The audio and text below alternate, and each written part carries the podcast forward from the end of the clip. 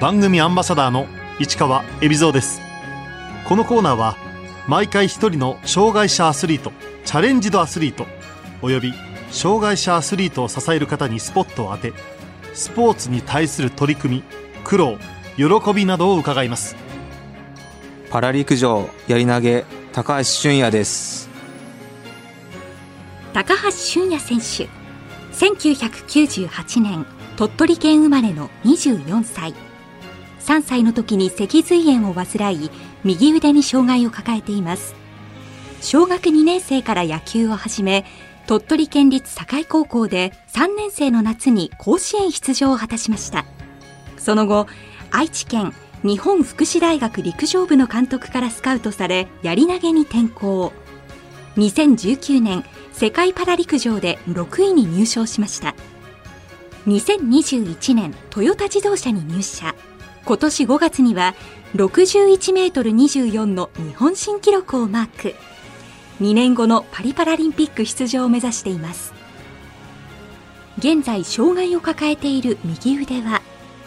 今右腕はそうですね肘は曲がんない状態で感覚はあるんですけど前横上げるのも健常者の半分ぐらいしか上がらない状態で握力も10キロぐらいしかないです。日常生活はほとんど左腕1本で生活してます。少年野球を始めたきっかけは？父親が少年野球のその当時はコーチをしていて父親が野球を誘ってくれて始めました。まずバッティングどうするんだっていうそこから次はその取ってから守備できないのでなんで野球やらせるんだっていうのは思ってました高橋選手はアメリカメジャーリーグで右手首から先がないジム・アボット投手が使っていたグラブスイッチの技を身につけるよう父親に勧められました。すべて左手一本で行うスキルです。ヒントとしてはそのジム・アボット投手の映像だったりとかを見せてくれてちゃんと説明してくれて自分と違ってあのアボット投手はあの切断なので機能障害ではないんですけど本当にすごいなって思ってたのが第一印象でしたね。グラブスイッチは小学校2年生のから3年生にかけての1年間ずっと家の前の、まあ、庭ですけどずっと父親と父親が仕事終わってからもう毎日3時間ぐらいキャッチボール繰り返して身につけました。一応右腕は握力あるのでグローブを握って左腕で取って右腕でグローブ外して左腕で投げるっていう行為をそうですね何回も繰り返して練習しました。結構秒数とかも測ったりしてハンデを感じさせないぐらいの速さにはなることができましたね。始めた当初からずっとレギュラーを出させてもらっていて他の選手も負けてられないっていうことを言う選手も多かったのは覚えてますね。打つ時は右手はバットに添えるだけで左手一本の力で押し込むように打っていた高橋選手。鳥取の名門境高校でもベンチ入りを果たします。高校に入ってベンチ入りをしたのが、えっと1年生の秋に初めて背番号10番をもらってベンチ入りしました。はい。部員数が70人ぐらいその時は行って 1, 1年生から3年生まで結構レギュラー争いも激しかったんですけど、まあ、周りの選手にもあんま差を感じなかったのでベンチ入り果たすことができましたね。3年生の夏高橋選手は球児の夢である甲子園出場を経験しました。残念ながら試合出場の機会はありませんでしたが高橋選手が野球から学んだことは。高校3年間が相当自分の中で一言言うと頑張った3年間で頑張ればその夢は叶うんだな頑張れば甲子園に出れるんだなって思ってたのでそういう面では本当に3年間頑張ってよかったなっていうのは感じましたね。高橋選手は夏の甲子園が終わった後日本パラ陸上競技連盟の理事長で日本福祉大学陸上部の監督三井俊人さんから電話でスカウトを受けました。誘われた経緯としては自分の甲子園の映像だったりとか新聞の記事を三井先生が見つけてくださって最初は進路どうするっていうか考えてるっていうふうに言われてでその当時全く考えてなかったんですけどパラリンピック知ってるっていうふうに言われまして全く知らないっていうふうに答えたんですけど東京パラリンピック目指さないかっていうふうに言われました。甲子園終わって燃え尽きたっていうか目標もなかったのでパラリンピックで目標をいただいたのでまずはまあやってみようっていうふうに思いましたね。陸上の中で種目はやり投げを選びました。最初は 100m とやり投げどっちにするっていうのを話してたんですけどやっぱり世界のレベルを見ると、まあ、メダルを目指すにはやり投げがの方がいいんじゃないかっていうのはで野球もやってて肩の強さも自信があったのでやり投げを選びました。一番最初投げた時は 30m も飛ばなかったです。なんで飛ばないんだろうっていうのは思いましたね。一番の違いとしてはリリースポイントが野球は顔の前で離すんですけど槍は頭の後ろで離す。のがやっぱ一番違いがあるなっていうのは感じましたね。感覚的には全然もう違う競技の感覚ですね。共通する部分としてはやっぱもう体全身でボールを投げていくっていう感じでライトからバックホームですかね。それと同じ感覚で今もやっています。当時は自己流で槍を投げていたため大学2年生の時に肘を痛めてしまいます。大学2年生の頃に左内側を剥離骨折してしまって原因としては投げ方が野球投げって言いますか？野球の投げ方で投げるとやっぱ肘に負担がかかってしまって手術はしてないんですけど本当に1年間投げれなかったです。大学2年生の頃は。その大学2年生の頃は心折れて毎日あの友達と遊んだりカラオケ行ったりとかばっかしてて全然練習も行かずにたまに顔出して適当に練習して帰るっていうのは続いてましたね。そんな時に出会ったのが恩師久保浩二コーチでした。3年生の頃三井先生が、えー、怠けてる姿を見て、まあ、これはダメだということでコーチを見つけてくださって、まあ、それがきっかけでガラッと変わることができましたね。もともとハンマー投げの選手なんですけど、まあ、本当に日本選手権とかでも何度も入賞されている方で陸上競技の練習の仕方をまずは教えていただきましたね。まだ久保講師と出会った頃は治ってなかったんですけどまあ、本当に肘に負担のかからない投げ方教えてくださってそこから本当に肘の痛くないような投擲をできるようになりました。どんどんどんどんコーチとやってからは記録が伸び始めてすごい楽しかったです。すごい自信がついたのがコーチと出会ってから変わりました、ね、生活も陸上中心の生活に変わっていきました久保コーチの指導を受け記録を伸ばしていった高橋選手。2019年ドバイで行われた世界パラ陸上選手権に出場します。ユース大会とかは出たことあったんですけど本当の世界大会はドバイが初めてです。まず感じたのは体の強さと大きさの違いを感じまして投げ方も本当に力強い投げ方でもう本当にすごいなっていう一言でしたね。身長169センチの高橋選手やり投げの外国人選手は大柄で、体重も重い選手が多く、小柄な選手は不利となります。体格差をどうカバーしたんでしょう？やり投げに唯一許されているのが助走ができることなんですけど、体重も軽くて小さい自分にで対抗するためにもやっぱり助走のスピードをいかに速く殺さずに投げるかっていうのはずっとコーチとやってる技術の一つです。この世界パラ陸上選手権は4位以内に入れば東京パラリンピック出場が内定するという大会でした。その頃もとても調子が良くてコースともいけるぞっていう意気込みで行きました。その前までもどんどん自己ベストを更新してって 57m20 を4投目に出したっていう感じでした、この4投目で4位に入ったんですけどあ東京パラリンピック圏内に入ったって思ったんですけどそこから海外選手がなんか目の色を変えたというかまたそこから干されましてで悔しい思いをした大会でした。もう4位だからいけるだろうっていう安心してしまったのがやっぱりこの4位東京パラリンピック内定を逃してしまった要因じゃないかなとは思います。残念な結果となりましたが外国のトップクラスの投げ方を生で見ることができ大きな収穫もありました。同じ障害のトップ選手の投げ方っていうのは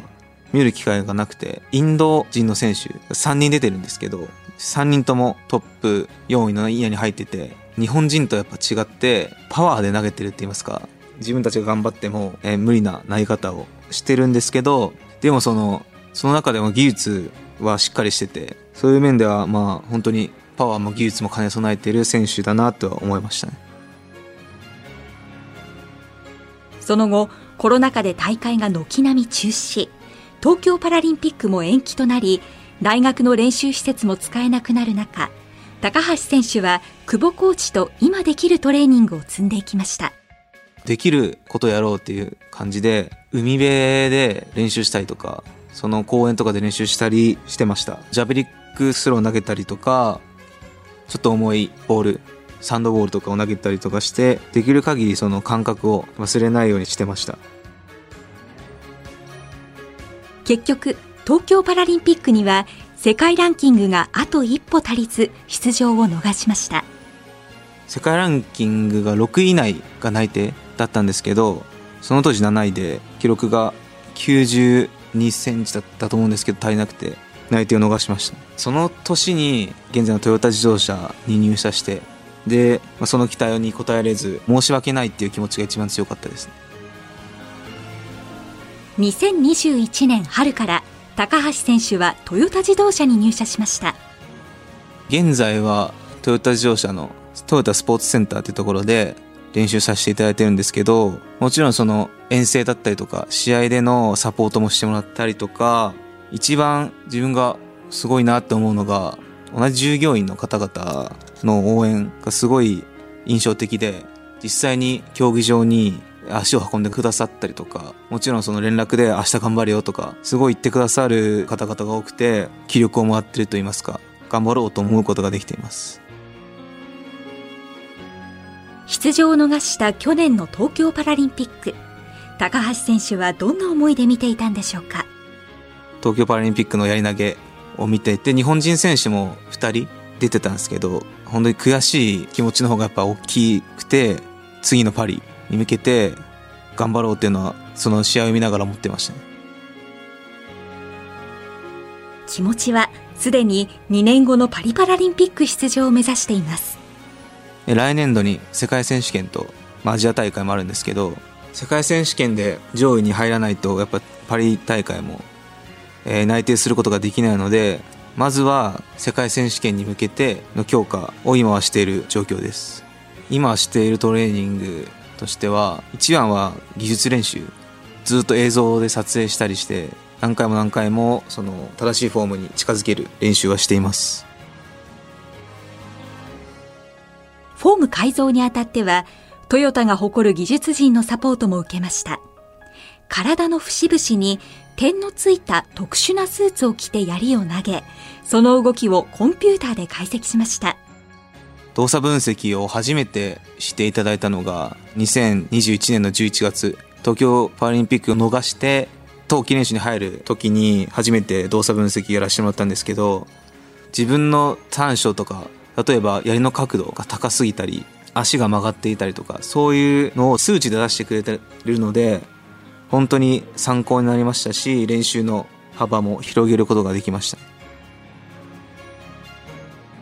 動作解析の効果は結果となって現れました。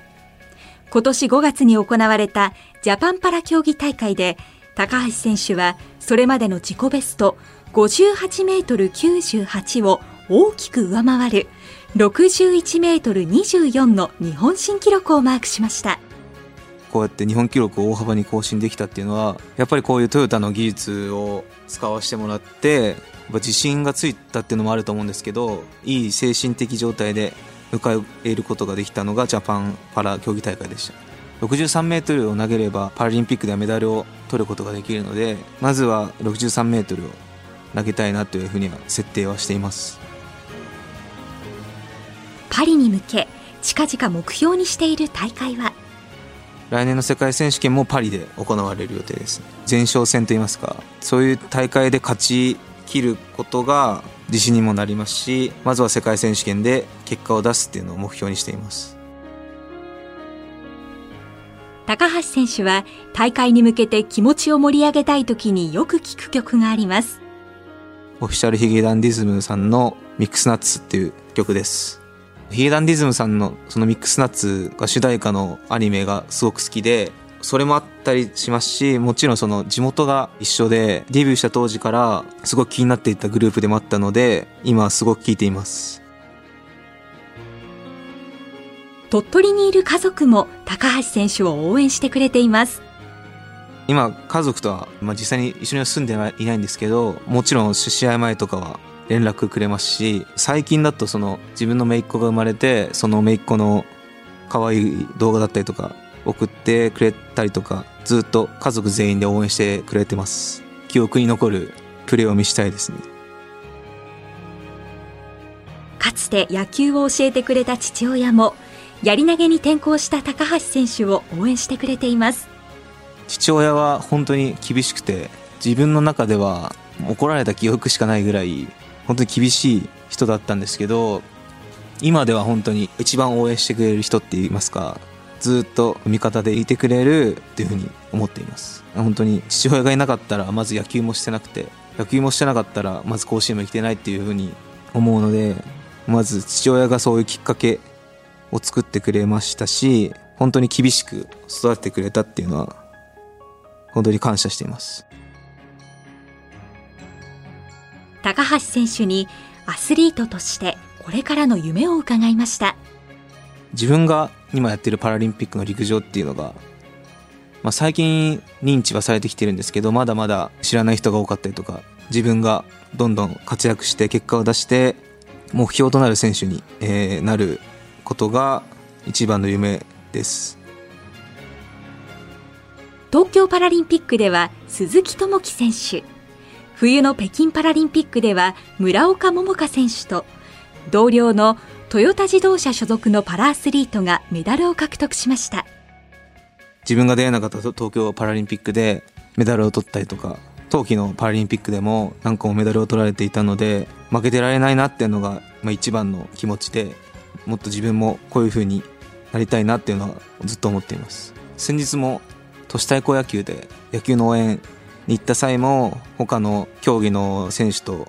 つながったりしたりとかオンライン上でも今月に1回とか何回かそういう横のつながりはしっかりしています。冬季のパラリンピックで何個もメダルを取って毎日毎日のニュースで村川さんのメダルのニュースを拝見してて正直羨ましいなっていうのは思ってて負けてられないなっていうふうに思っています。高橋選手にとってやり投げの魅力とは？